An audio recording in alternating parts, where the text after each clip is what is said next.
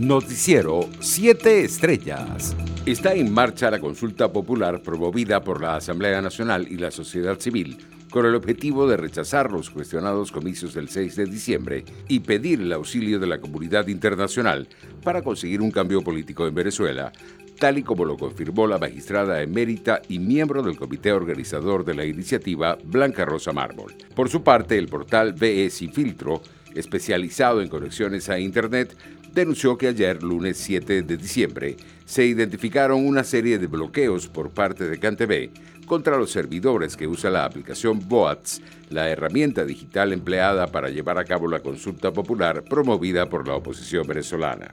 El exalcalde y miembro del comité organizador de la consulta, Emilio Graterón, aseguró que ayer millones de venezolanos en el exterior intentaron acceder a los canales de participación digital para expresar su voluntad y colapsó el sistema. El dirigente combinó a los venezolanos a insistir a pesar de los problemas técnicos en los canales digitales dispuestos para la iniciativa. En rueda de prensa con medios de comunicación internacionales, el jefe del régimen Nicolás Maduro acusó al presidente de Colombia, Iván Duque, por impedir que los veedores internacionales que participaron en los cuestionados comicios del 6 de diciembre sobrevolaran el espacio aéreo del país vecino. Además, aseguró que los ingresos en el país cayeron de 56 mil billones de dólares a 500 millones de dólares, producto de las sanciones internacionales. El dirigente aclaró que cambió de centro de votación el pasado domingo porque había un plan para asesinarlo y expresó su deseo de establecer relaciones con el presidente electo de Estados Unidos, Joe Biden. Internacionales. Estados Unidos superó este martes los 15 millones de contagios confirmados del COVID-19 y registra ya más de 284 mil fallecidos, según el recuento independiente de la Universidad Johns Hopkins. En concreto, la universidad registraba un total de 15.019.092 casos confirmados y 284.887 fallecidos.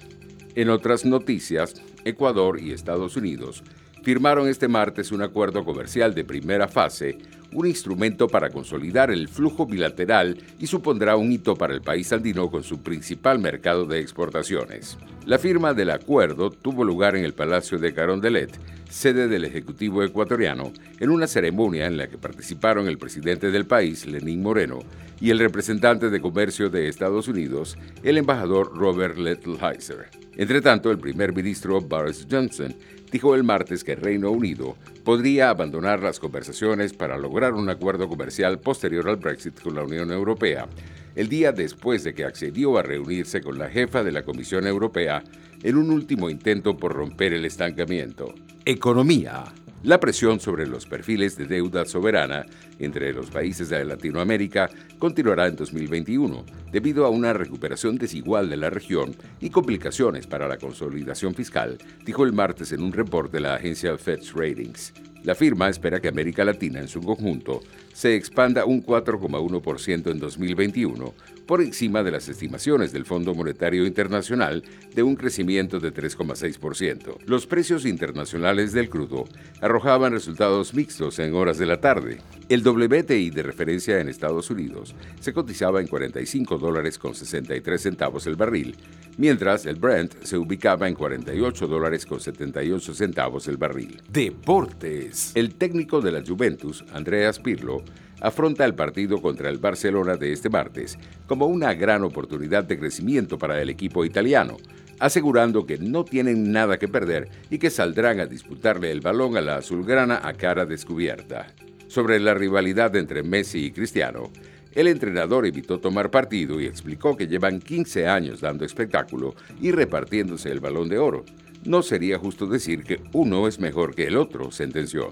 Zinedine Zidane, técnico del Real Madrid, valoró el duelo trascendental ante el Borussia Mönchengladbach en la Liga de Campeones, como una gran oportunidad de sus jugadores de demostrar lo que son como equipo y huyó de cualquier escenario que no sea el triunfo para cerrar una fase de grupos con sobresaltos. Sabemos la situación en la que estamos. Queremos sumar los tres puntos y acabar la ronda como primeros. Tenemos solo eso en nuestra cabeza. Es una gran oportunidad de demostrar lo que somos como equipo, manifestó Zidane en rueda de prensa.